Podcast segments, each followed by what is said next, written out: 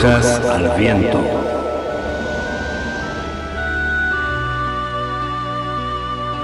Brujas al Viento, un programa de participación abierta pensado para brujos, brujas y personas de la magia.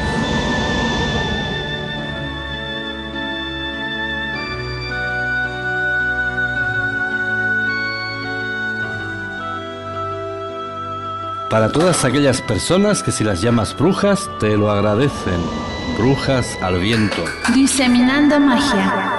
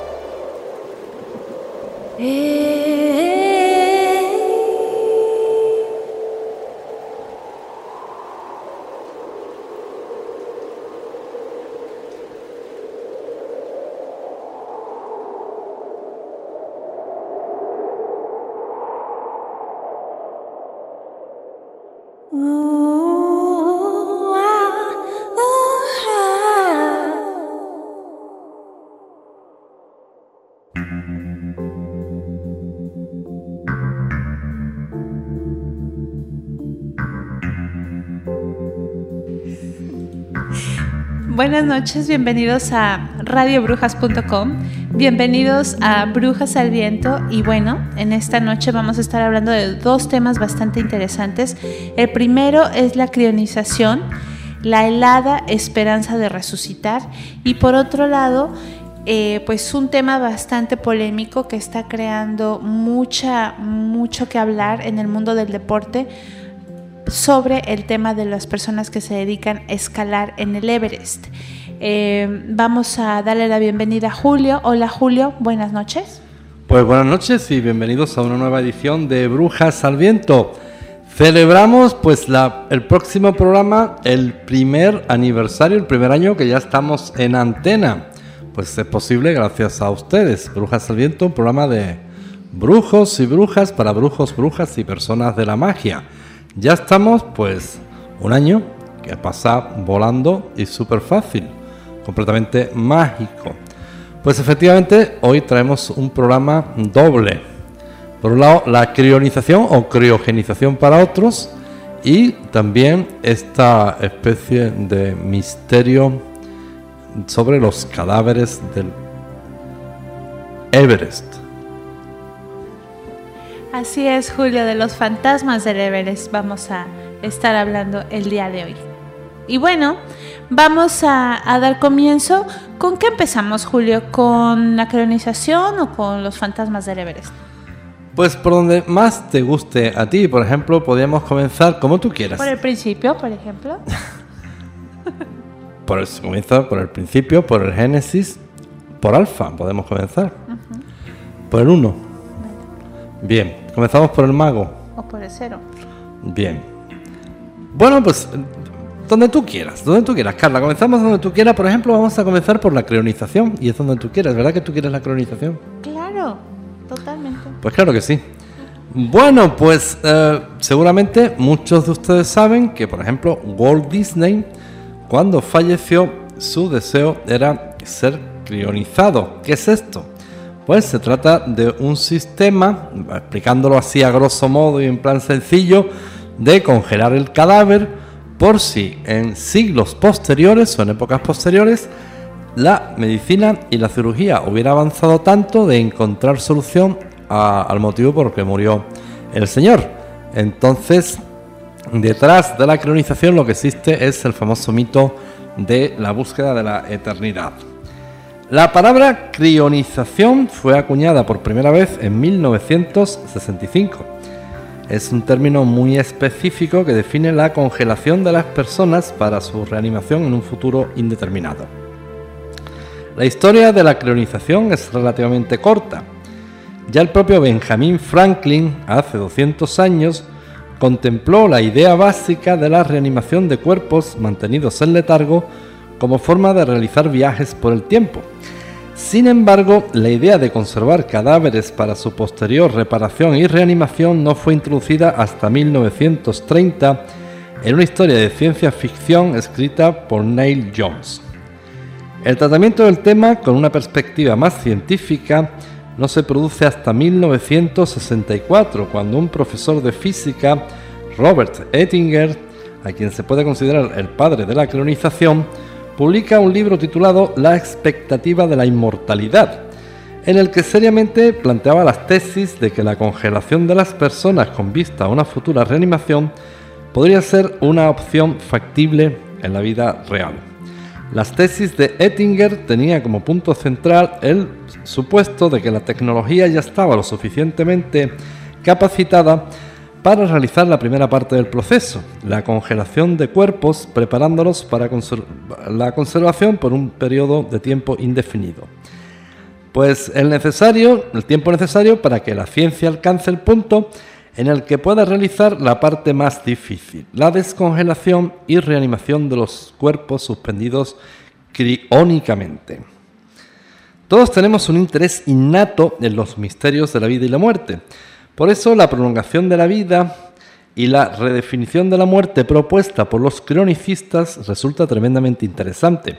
Pero por aquello de no ilusionarnos con falsas esperanzas, pues parece necesario profundizar en el fundamento y viabilidad de la suspensión criónica. Y comenzando por la concepción básica esgrimida por los cronicistas, replantearnos cuál es la definición de la vida y de la muerte y dónde se encuentran las fronteras de ambas. Pues observa, Carla, Hoy te llamo Calva. Hoy estamos. Pues observa algo muy, muy curioso. Eh, ya a partir de 1965, de modo comercial, pues cualquier persona en el mundo puede acogerse a este programa de ser congelado después de la muerte, por si en el futuro encuentran una cura o la ciencia tiene respuestas para reanimar tu cuerpo. Pues va a estar un poco, un poco difícil porque resultaría que el cuerpo no solo se compone de, de células y de tejidos, Ahí entraría el elemento del alma, porque bueno, se reaniman el cuerpo y el alma ¿dónde queda? También han congelado el alma. Bueno, pues pero vamos a suponer, vamos a entrar en el supuesto de que sí, de que eh, un señor muere en 1965, eh, permanece dos siglos en, letargo, dormido, etcétera, etcétera, como la película de Woody El Dormilón. Una película que recomiendo absolutamente interesante y muy divertida. Pues Imagínate, Carla, que uno muere en 1965, lo congelan y lo reaniman en el año 2265. ¿Qué sociedad crees que iba a encontrar? ¿Qué panorama crees que iba a encontrar? Y sobre todo, ¿dónde están tus seres queridos? ¿Dónde están tus amigos? ¿Dónde está tu novia, tu esposa, tus familiares? ¿Dónde está la gente? ¿Y cómo es la sociedad que te dejas atrás? ¿Tú qué? A ver, Plantéatelo de verdad. ¿Tú qué harías si te despiertan en el año 2200? Vamos a suponer, estamos en el 2014. Bueno, pues ahora te despiertan en el año 2314. ¿Qué harías? Sabiendo que me han congelado. Pues, hombre, mientras caes que te han congelado o no te han congelado, que te quitas encima el complejo de guisante congelado. Bueno, pues yo creo que sería espectacular poder ver a a mis familiares en el futuro. en realidad, en realidad a tus descendientes. ¿Te anima mucho la idea? Demasiado. Ver cómo va a ser las personas del futuro. Bueno, pero si le quitas el elemento de la curiosidad, el elemento de la curiosidad te puede durar un día. Julio, tú me conoces y yo soy muy curiosa. Y no me mueve otra cosa más que la curiosidad. Pero qué, lo primero que harías, ¿qué, qué, sería? No sé. No sé, de verdad. Yo creo que sorprenderme mucho porque seguramente en 200 años las cosas van a ser muy diferentes. Pues te imagínate tan diferente como lo siguiente. Eso es muy fácil de saber. No hace falta ser un experto en ciencia ficción, tener un dechado de imaginación, lo podemos saber muy fácil.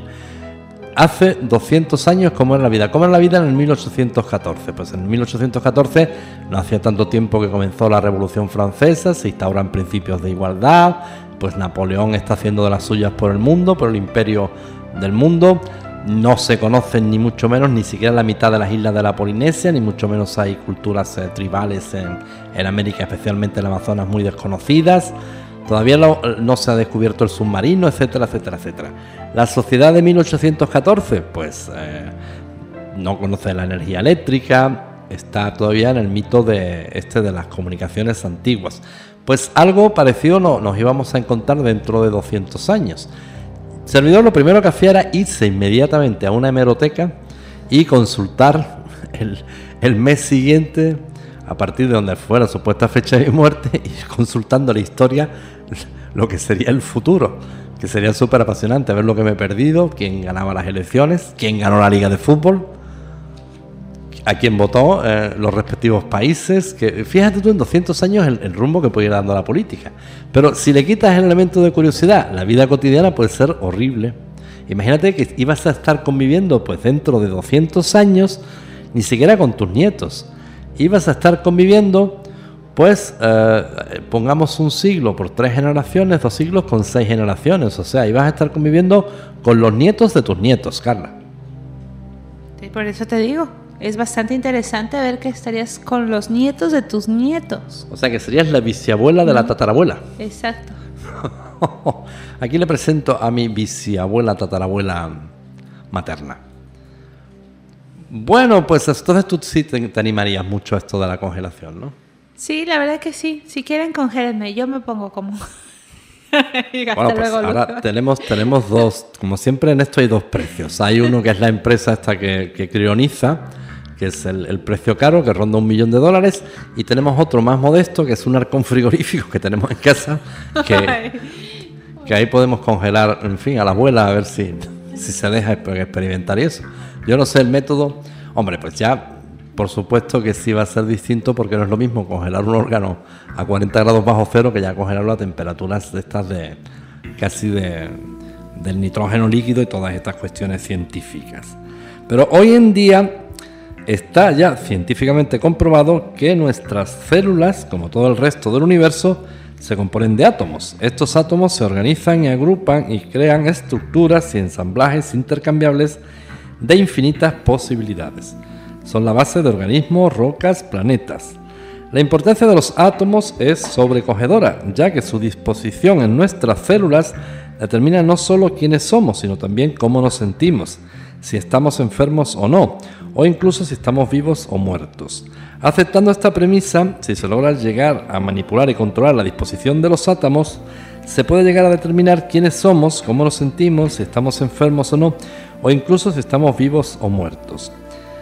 Pues es absolutamente interesante solamente como, como diversión, como planteamiento, el hecho en sí de la crionización eh, eso se planteaba en una película de humor que dirigió Woody Allen ya en los años 70, la que mencioné antes del dormilón, que es esa, está basada en la cronización. Eh, la circunstancia que rodea una persona que decide eh, congelarse y lo despiertan 300 años después. Entonces, en el dormilón, pues Woody Allen encuentra una sociedad, pues imagínense, en el año 2300, la sociedad completamente del futuro, con eh, vehículos del futuro, vehículos que volaban, trajes del futuro que se adaptaban a la piel y curiosamente una, escena bastante graciosa de la película El Dormilón. ¿Tú la has visto, Carla? No. Pues te la recomiendo. Eh, es una escena bastante graciosa que por lo visto el planteamiento de la película es que en el futuro eh, el sexo no estaba basado en, en, el contacto carnal, sino ellos usaban una, una especie de esfera y de cabina que era el orgasmotrón, que producía orgasmos, era una especie como de una cabina telefónica y te ponía un casco como de peluquera, ¿no? De esto de, de la peluquería, pero repito que la película estaba hecha en clave de humor. Y entonces la, la, policía viene persiguiendo a Woody Allen porque lo habían despertado antes de la cuenta, no estaba previsto que fuera eh, despertado tan temprano, lo iban a haber despertado ocho siglos después. Pero total, que la, la policía lo persigue y se esconde en la máquina esta del orgasmotrón. Y resulta que cuando se va la policía, allí había soportado 32 orgasmos en el tiempo que estuvo la policía registrando el apartamento. Pero estaba súper divertida. Imagínate cómo salió Woody Allen de aquella cabina. Orgasmo troneado. Orgasmo troneado, madre mía. Bueno, pues vamos a seguir con ese tema de la ¿Crio qué, Julio? Crionización. Yo sé criogenización. Pues eh, nuestros amigos de Argentina que no entiendan la criollización, es la crionización. Crio- Criogenización. Aunque también se acepta el término criogenización, es muy curioso. Entonces serían los crionicistas, ¿no? Los que fundan su filosofía en que, bueno, la mayoría de las personas eh, tienen esta memoria y personalidad y no requieren un funcionamiento celular continuado y poseen entonces una base clínicamente probada para afirmarlo. Hubo varios casos y estos atributos eh, se han mantenido en individuos que han sufrido prolongadas rupturas de una actividad eléctrica cerebral. Ahora, esto pues suena muy técnico, mucho de biología y en resumen pues viene siendo lo que te lo que es como sucede ese tema de la congelación. Pues más o menos a lo bestia explicado así es que el señor se muere, lo meten inmediatamente en un congelador, claro, un congelador con nitrógeno líquido, muy procesos muy sofisticados y supuestamente es la confianza de que en un futuro la ciencia va a tener resuelto problemas como el de la enfermedad que supuestamente le quitó la vida al señor. Pero esto yo recuerdo que curiosamente unos debates ya muy antiguos en el mundo de la ciencia, especialmente las tesis de Opalín. Opalín que dice que, en fin, que surgía, que la vida surgía de nuevo, etcétera, etcétera. Pero en materia del macrocosmos y materias muy complejas, Opalín tuvo muchos seguidores, un científico ruso. Y sus detractores, porque Opalín decía, la vida solo es un grupo de estructuras y de átomos, lo mismo que plantean los eh, partidarios, los cronicistas. Y sus detractores le dijeron, bien, la vida solo es un conjunto de, de células y de átomos. Bien, pues tome este cadáver y reanímelo. O sea, no, no es tan fácil. ¿Por qué? Evidentemente porque un cuerpo sin alma no va a ser nada. Nada más que un cuerpo lo podemos mantener en estado vegetativo, pero ya cuando el alma sale del cuerpo, pues me explican ustedes qué es lo que vamos a hacer. No estamos hablando ni más ni menos que lo que hacían los faraones del antiguo Egipto cuando momificaban los cadáveres. Bueno, pues vamos a hacer una pequeña pausa y volvemos, no se vayan.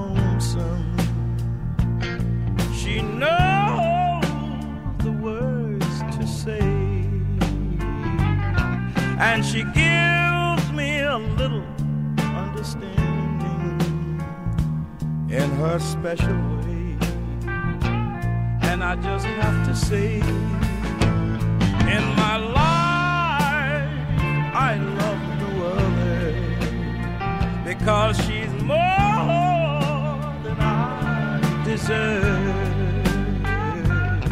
and she gets I'll give all I have to give. I'm talking about that hummingbird. Oh, she's little and she loves me too much for words to say. When I see her in the morning sleeping, she's little and she loves me too. My lucky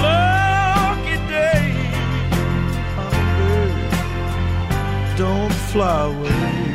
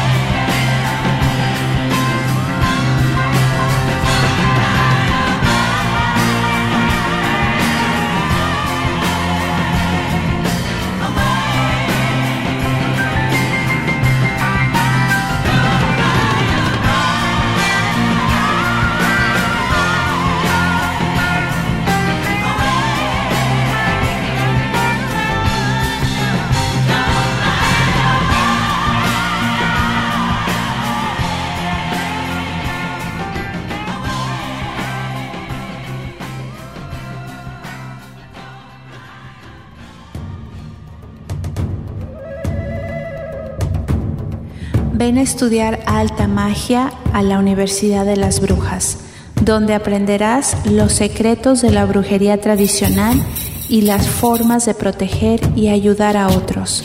Infórmate en brujas@radiobrujas.es.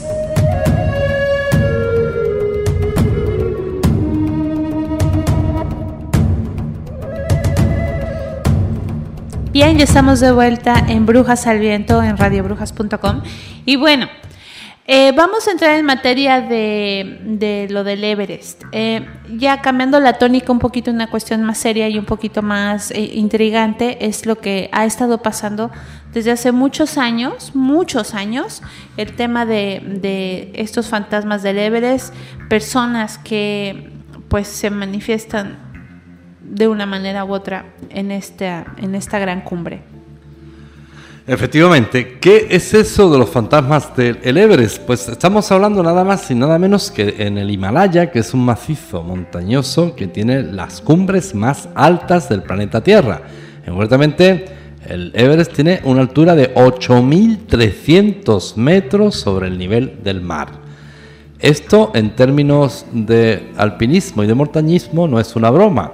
Pues servidor cuando era jovencito, pues eh, era montañero, me gustaba la montaña, hay que distinguir el alpinista del montañero. El alpinista es el señor ese que se cuelga con cuerdas, que va picando, y el montañero lo hacemos a pie, caminando y por senderos, alguna que otra vez gateando, pero servidor hizo pues la cumbre de- del Mulhacén en España, que es la más alta de la península, que tiene 4.500 metros de altitud. A 4.500 metros de altitud y en nieves perpetuas el oxígeno falta. Eh, los pasos son terriblemente pesados, cuesta una barbaridad y se hace despacito, despacito, pero se hace. Imagínense lo que es el Everest con 8.300 metros. Se calcula que el propio cuerpo, el propio, eh, toma casi cuatro veces su peso. Es decir, que si una persona viene a tener un peso medio de 70 kilos, en realidad mueve como aproximadamente casi 200 kilos. Razón por la que vamos a ver ahora que muchos montañeros em, con una fractura o algo es imposible que los compañeros lo carguen porque se trata de la propia vida. A lo largo de los años distintas expediciones han ido eh, falleciendo. Moribundos a los que sus compañeros, pues en, en circunstancias normales hubiera sido la cosa más fácil rescatarlo, entablillarle una pierna y cargar con ellos, pero en el Everest es algo imposible. Entonces, este es un reportaje bastante, bastante interesante. Para adelante, Carla. Gracias, Julio. Bueno, pues como bien dice, son 8000 metros y a partir de los 8000 metros hay que atravesar eh, lo que se llama la zona muerta de esta cima. Eh, tiene una media de 36 grados, aunque pueden llegar a caer repentinamente hasta los menos 60 grados centígrados. Las temperaturas más cálidas rondan entre los menos, menos de 19 grados centígrados en el verano. O sea que eh, en un momento, imagínate que estás en la zona de la muerte con cuatro veces tu, tu peso y de repente de menos 36 grados centígrados caes a menos 60. Eso es un infierno. En el Mulacén estábamos a 12 grados bajo cero y eso era terrible. Eso era terrible. Ver por la mañana una sartén congelada. Yo la he visto, una sartén congelada. Lo único que no se congelaba era el coñac que llevábamos para entrar en calor. Así es. Entonces, para atacar la cima se sale a medianoche de un campamento y se tardan entre 10 y 12 horas en ascender los mil metros restantes. Se considera las 2 de la tarde como la última hora para hacer cumbre. Si se llega más tarde, se corre el riesgo de perecer de frío en la noche o caer por la ladera al descender.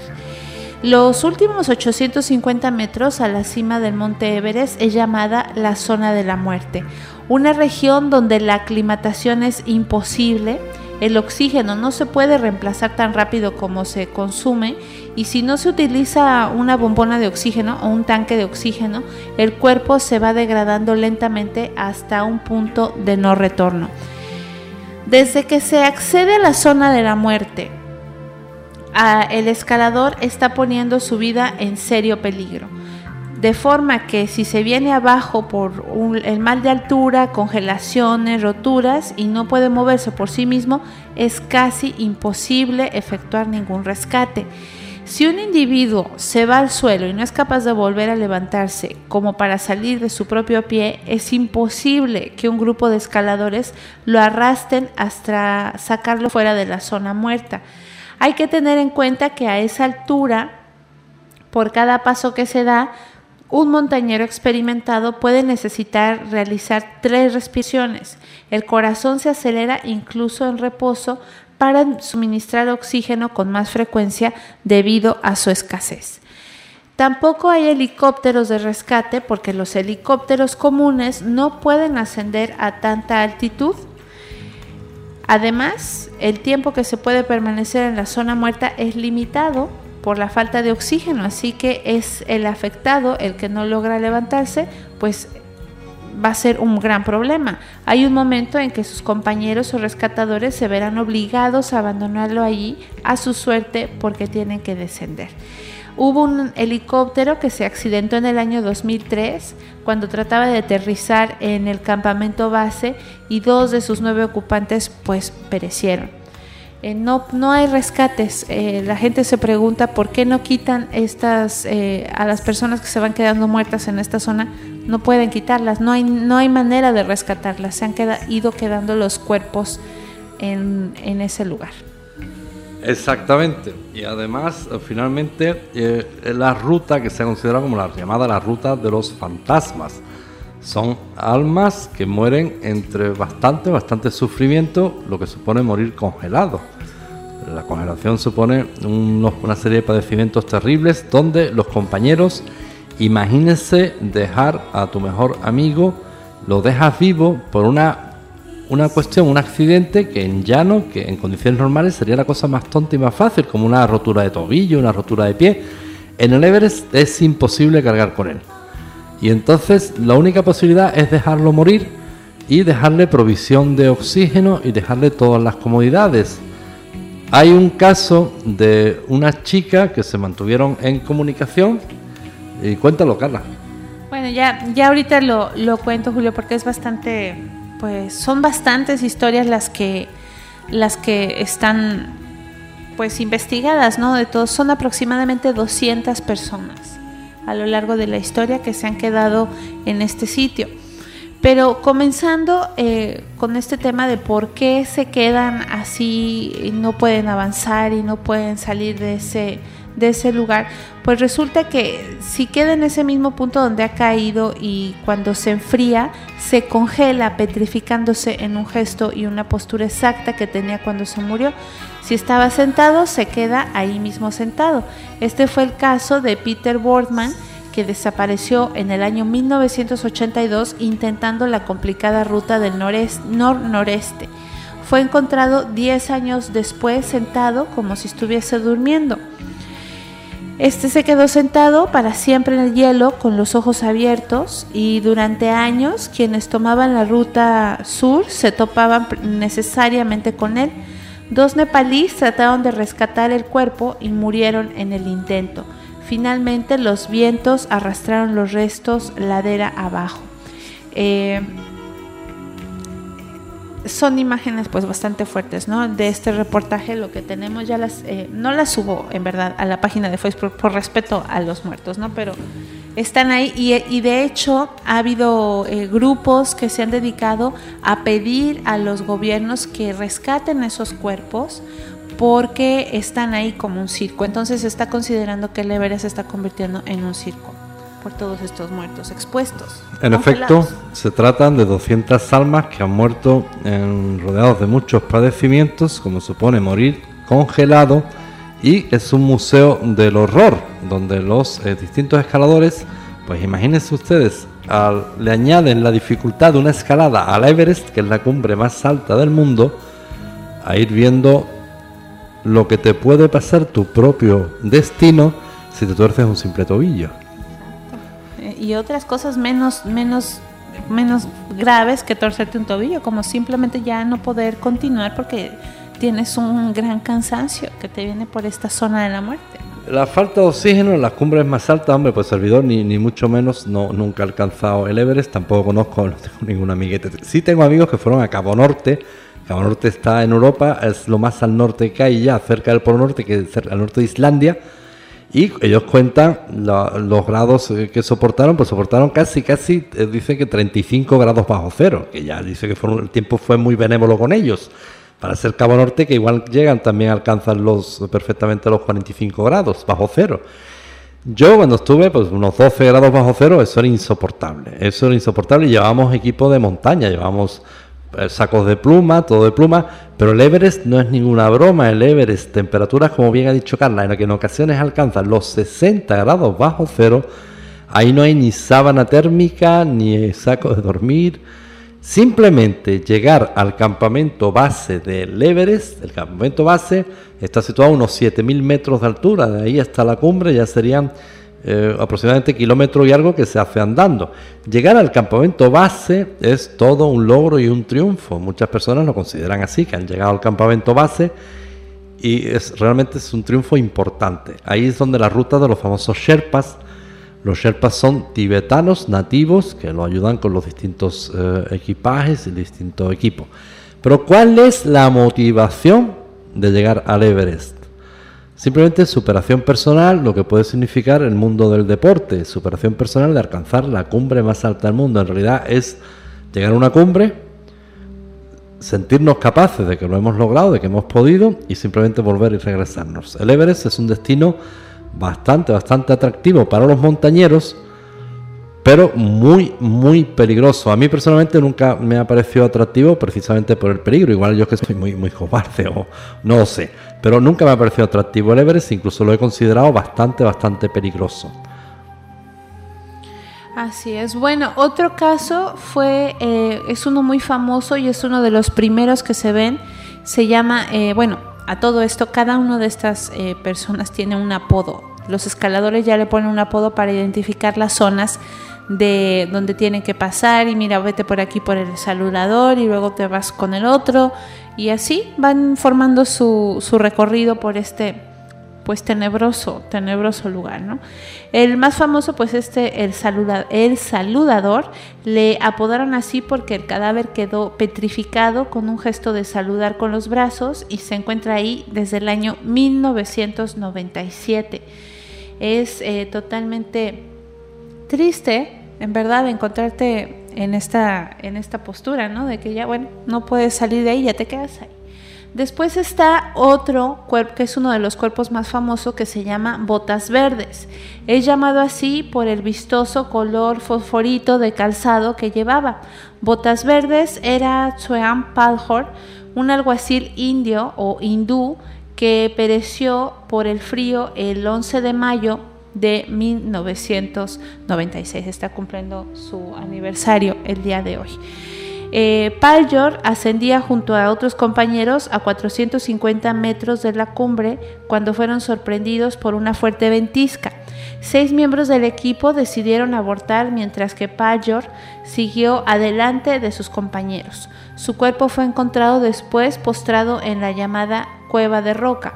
Sus restos se hicieron famosos porque todo el mundo que accede por la ruta sur tenía que pasar al lado de él, al menos en menos de un metro de distancia, así apartándose para sortearlo, siguiendo las cuerdas que se ven en los recorridos.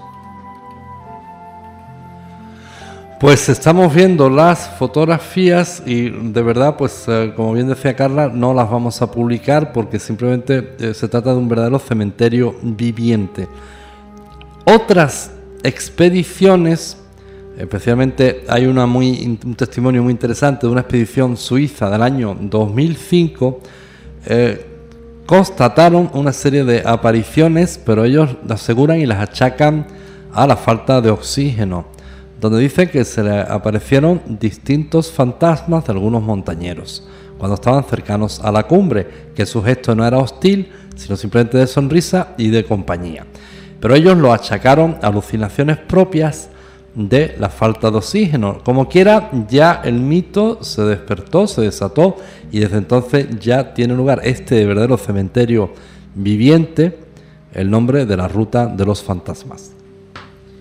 Y bueno, al lado de Botas Verdes queda David Sharp, el caso que más escándalo e indignación ha causado entre la comunidad alpinista.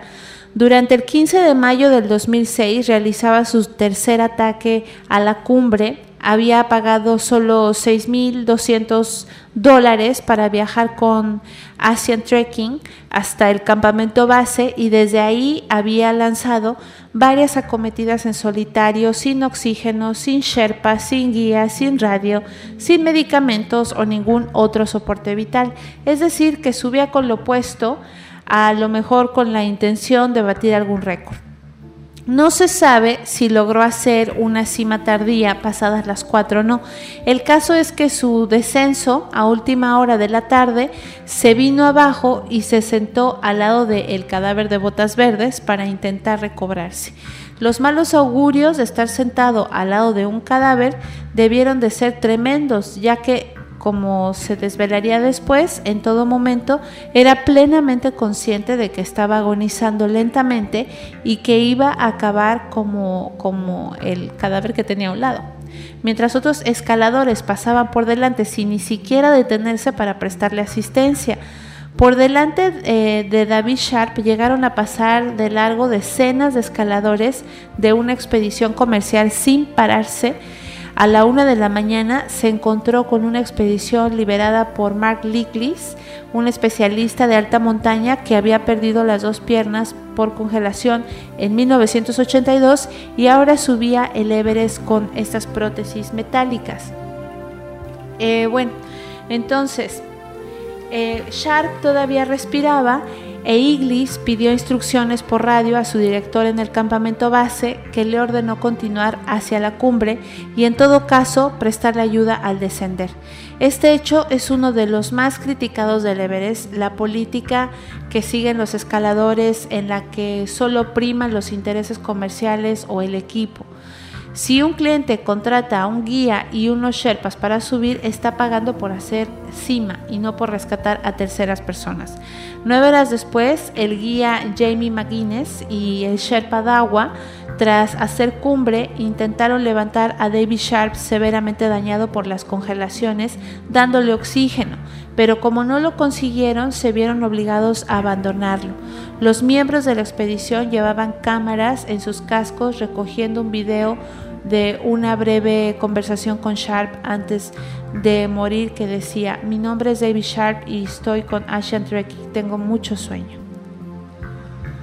Exactamente, son los símbolos de los síntomas, perdón, de la congelación. Poco a poco te vas quedando letargado, después viene, pero al principio es un sufrimiento muy intenso, después ya entras en un estado así de, de letargamiento y te va dando mucho sueño y es lo que dicen siempre que hay que luchar contra ese sueño, porque inmediatamente que te quedas dormido ya estás muerto. Entonces, la primera consigna es luchar contra el estado de somnolencia como sea. Y si lo consigues, pues te puedes salvar, salvas la vida. Si no lo consigues, ya ahí quedas y, y pereces. A esto se le ha llamado, eh, desde hace 10 años acá, se le llama la ruta de los fantasmas. Así es, Julio. Bueno, vamos a hacer una pausa y volvemos con más de esta súper triste historia.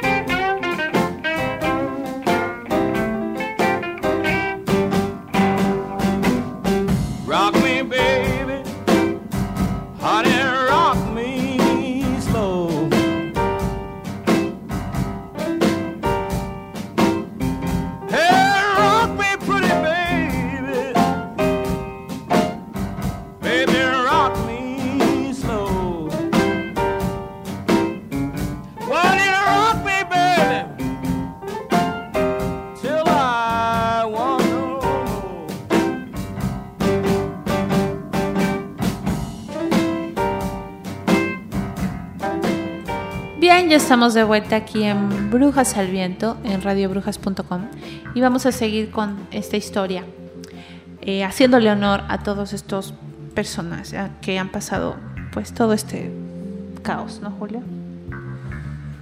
Pues efectivamente, claro, muchos de nuestros amigos se preguntarán qué necesidad tenían estas personas de, de alcanzar la cumbre, de ir a- al Everest. Pues se trata de la superación humana, es un deporte, pero un deporte que se debe de realizar siempre con el equipamiento adecuado. Ya hemos visto la muerte de este joven por irresponsabilidad. Eh, Otras muertes se produjeron llevando incluso así todo tipo de, de equipos, entonces merecen un respeto y una, una memoria. Ya pasaron a la tierra de verano y intentando lograr un hito de superación personal. Pero fíjate que estoy notando algo, eh, todos en mayo. Es que lógicamente el Everest, yo no soy ningún especialista, no soy ningún, pero tiene lógicamente una época, una temporada de, de tempestades, de temporales, de heladas, de donde es imposible, vamos, llegar ni siquiera al campamento base. Atención, que también en el campamento base han existido accidentes, pero ahí es bastante, bueno, bastante relativamente fácil recuperar los, los accidentados y los cuerpos. Eh, estaríamos hablando, pues ese mayo sería una especie de, de la época, el verano, el- la época ideal para, para subir al, al Everest. Pues sí, exactamente, pero qué, qué triste, ¿no? Pues es la historia de la superación personal de todos los hitos y las personas que, que mueren practicando deporte, intentando un, una clave, intentando una cumbre. Todo- todos tenemos en la vida un Everest, todos en la vida tenemos un tope de superación personal. Lo importante es acometerlo con las garantías adecuadas y con el equipo adecuado. Sí, qué fuerte. Bueno, y entonces, contrariamente a lo que se pudiese pensar, las muertes que se producen en el Everest no son necesariamente rápidas. Todo depende de las circunstancias que envuelven cada paso. Y bueno, la mayoría de las tentativas se realizan cuando el tiempo es favorable, lo que estabas comentando, y los escaladores suben protegidos contra el frío, por lo que salvo en los casos en los que las condiciones meteorológicas cambian bruscamente, los escaladores se enfrentan a una larga agonía por falta de oxígeno y lenta congelación que puede durar varios días.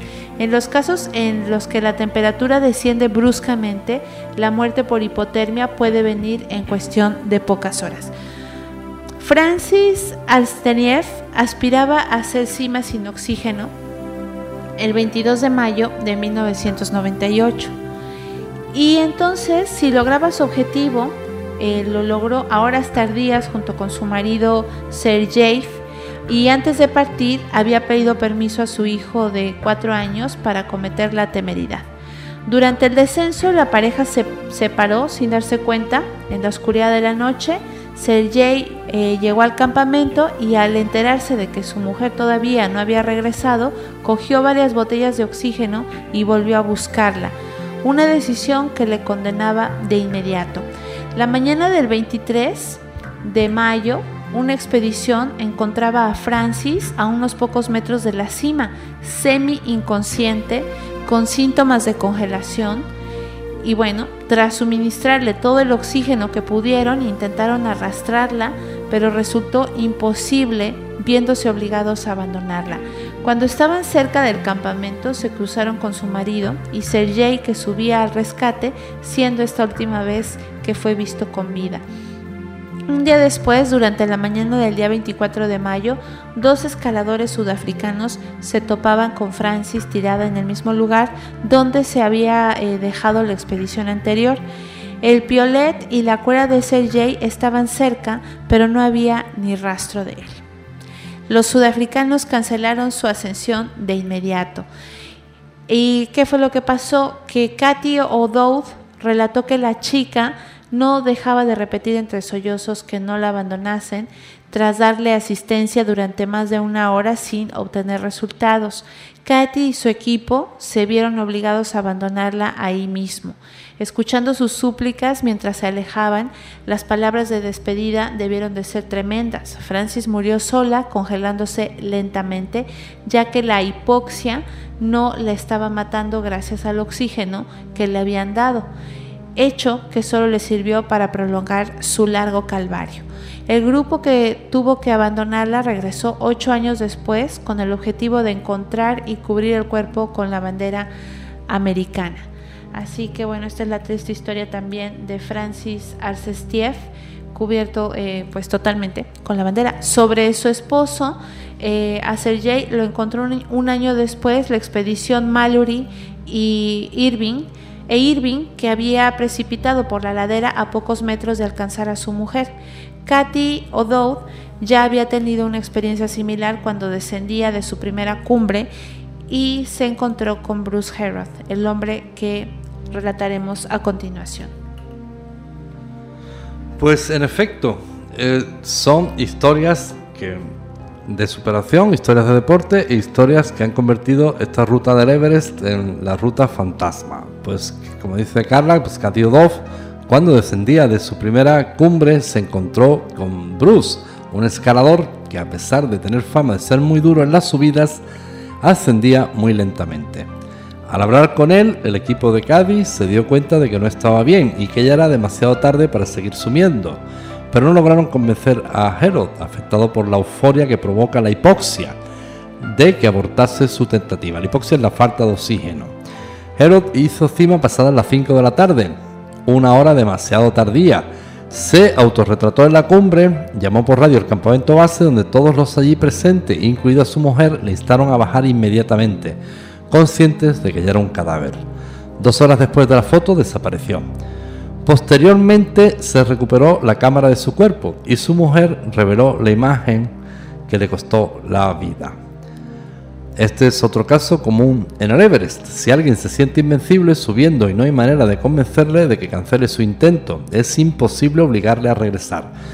No se puede llegar a las manos a 8.000 metros de altitud. Así es. Y más sorprendente resulta el caso de Lincoln Hall, al que la prensa bautizó como el muerto viviente del Everest. El 25 de mayo del 2006 descendía de la cumbre cuando aquejado del mal de altura empezó a tener serias alucinaciones.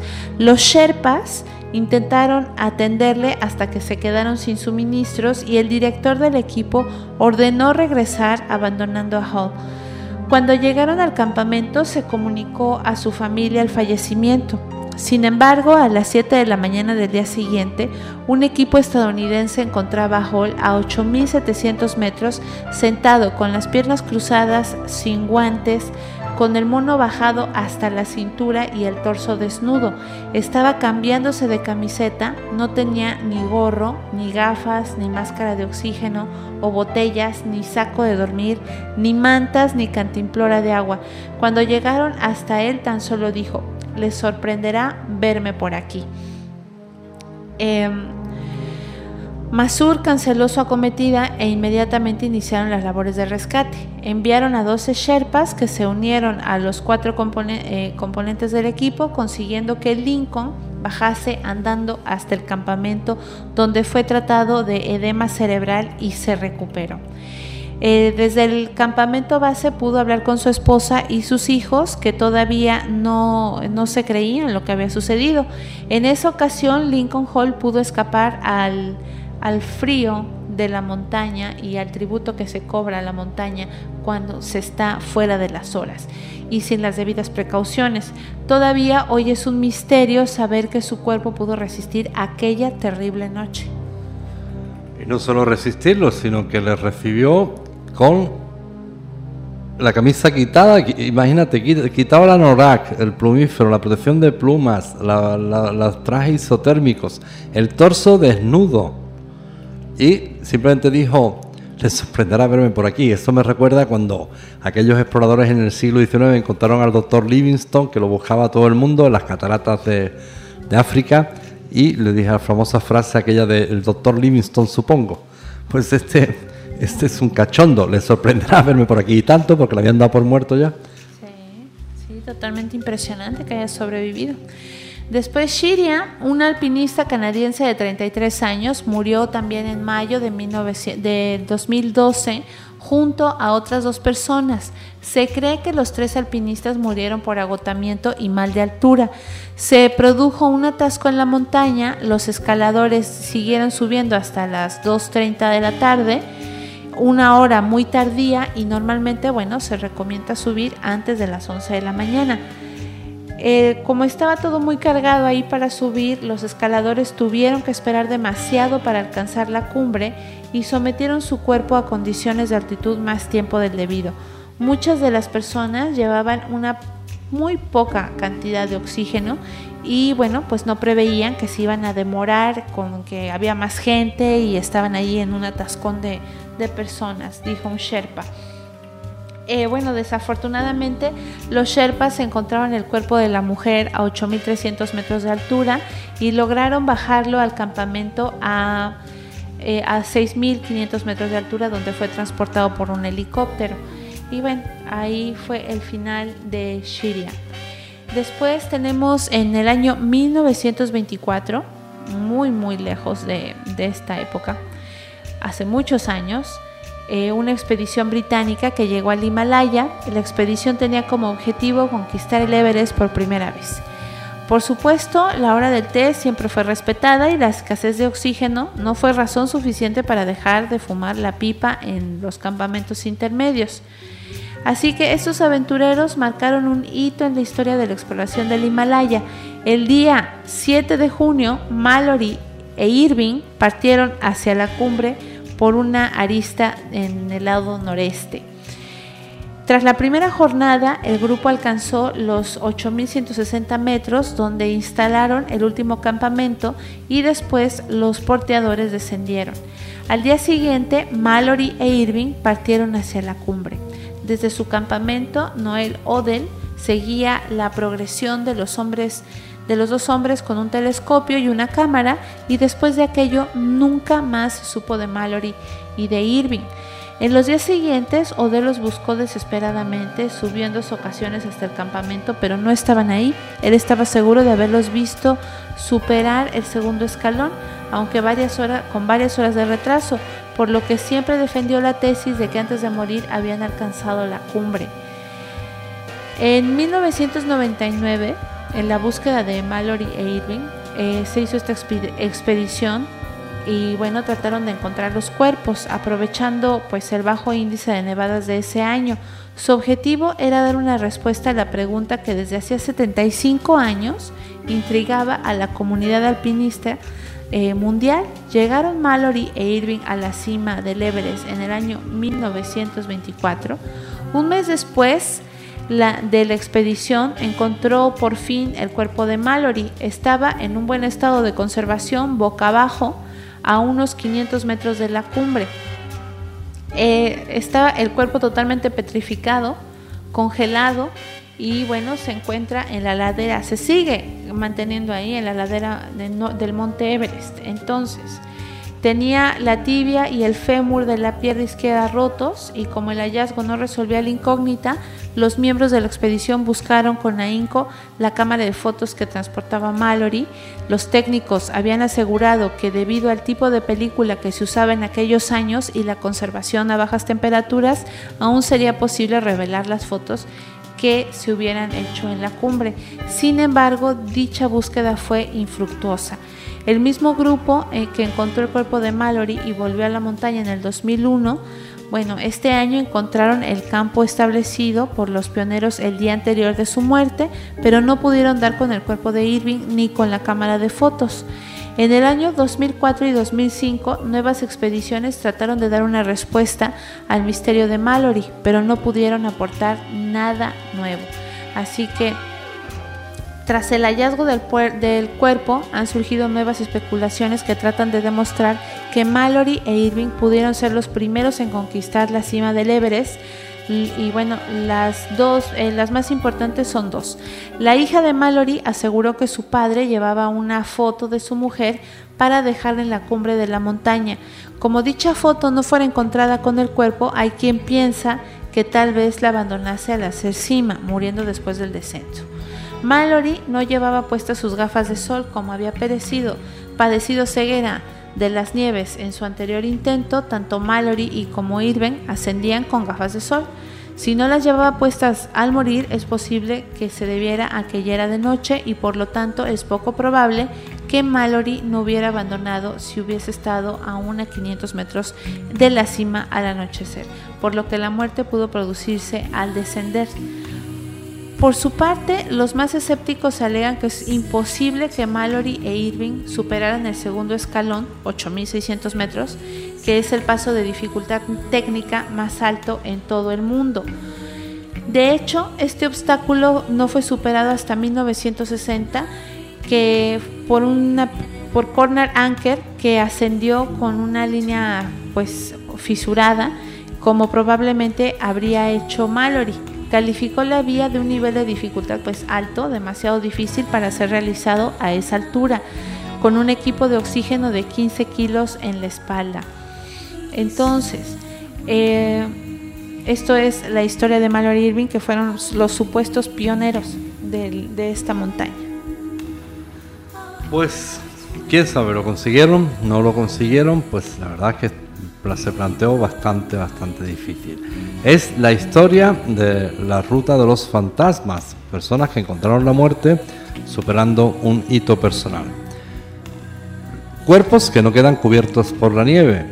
Por alguna razón, los cuerpos que quedan en el Everest no terminan cubiertos por la nieve, permaneciendo visibles durante décadas. Tal vez sea que las fuertes ventiscas limpian la nieve que cae sobre ellos antes de que llegue a cuajar, o puede que los colores oscuros de la ropa atraigan mejor la luz, ofreciendo suficiente calor como para que no cuaje. Lo cierto es que se produce ese extraño fenómeno. Los cuerpos no quedan cubiertos por la nieve y caen nevadas terribles.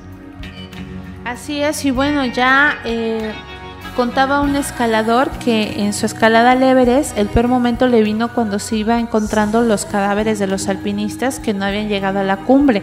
Hasta ocho cadáveres se encontró en su camino. Ante la imposibilidad de rescatarlos, permanecen en el mismo punto donde han fallecido. Están todos identificados. Eh, bueno, las, los personajes que hemos hablado, pero hay otros muchísimos más que no están identificados. Hay fotografías y fotografías de cada uno de ellos que no se pueden mover de ese lugar porque o, o los rescatas o te mueres y no pueden subir helicópteros a justo en esa zona. Pues por eso se ha venido a llamar la ruta de los fantasmas. Ya cada vez eh, se va convirtiendo en un espectáculo cada vez más tétrico. Ya casi 200 cuerpos. 200 cuerpos donde el Everest, según los distintos especialistas, se ha venido a convertir en una especie de circo. El pueblo Sherpa, son los míticos Sherpas, estos los que ayudan como los porteadores, eh, pues vive pegado a las faldas del Everest y este hecho explica su incomparable aclimatización y resistencia a la altura. Alrededor del Everest habitan algo más de 12.000 Sherpas, directamente bendecidos por el boom turístico que estalló en la zona tras la conquista del techo del mundo en 1953 a manos de Edmund Hillary y del Sherpa Tetsin Norgay.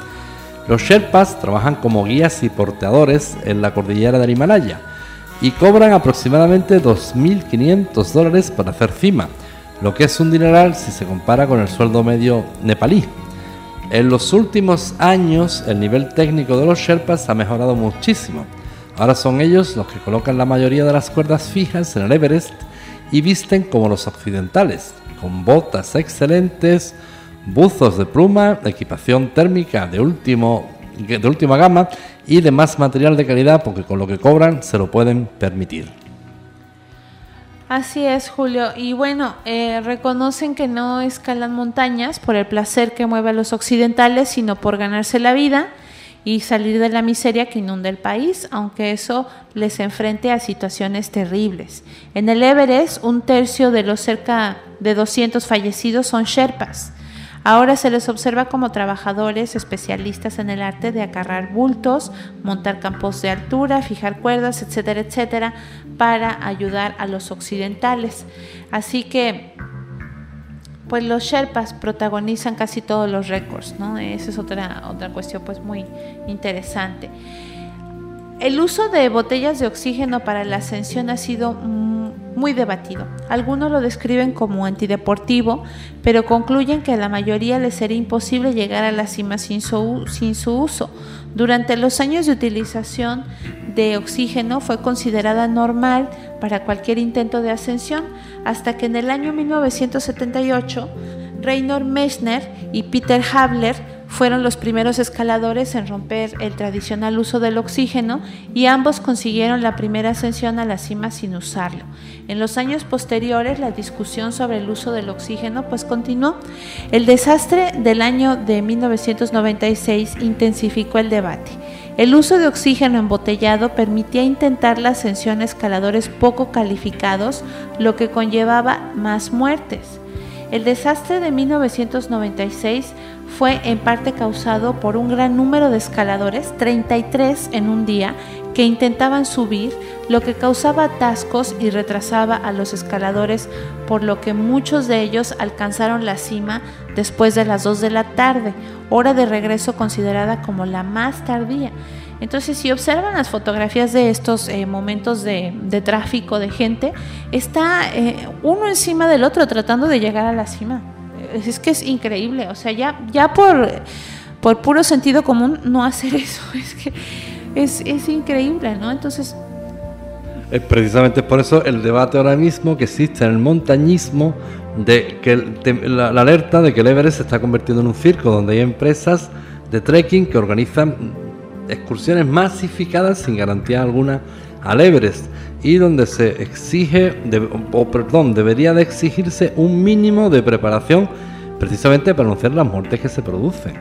Así es, y bueno, ese pues como dices Julio, irresponsabilidad en muchos casos de no ir preparados y los que están poco preparados arriesgarse con los tanques de oxígeno que te dan la seguridad de que, ah, bueno, con tanque de oxígeno, venga ya.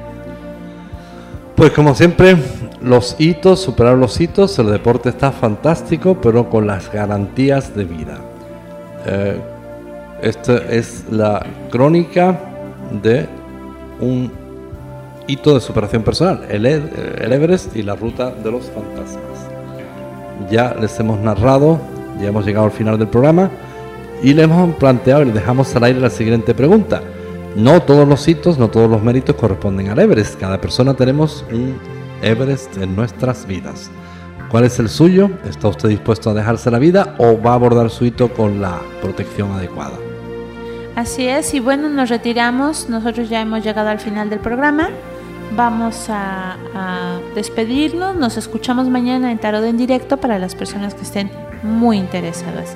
Así que bueno, si van a, irse al Everest, piénsenselo de verdad. Hay otros lugares más bonitos y más menos difíciles que el Everest. Bueno, pues cada uno tiene un Everest en su vida. Si adoptan su Everest, si deciden acometerlo, por favor tengan todas las garantías, botellas de oxígeno, Sherpas, háganle caso a la conciencia y a la seguridad y a esa voz del sentido común. Pues por hoy hemos llegado al final del programa. Como siempre, pues Julio Marín se despide de ustedes y les agradece su asistencia. Hasta mañana.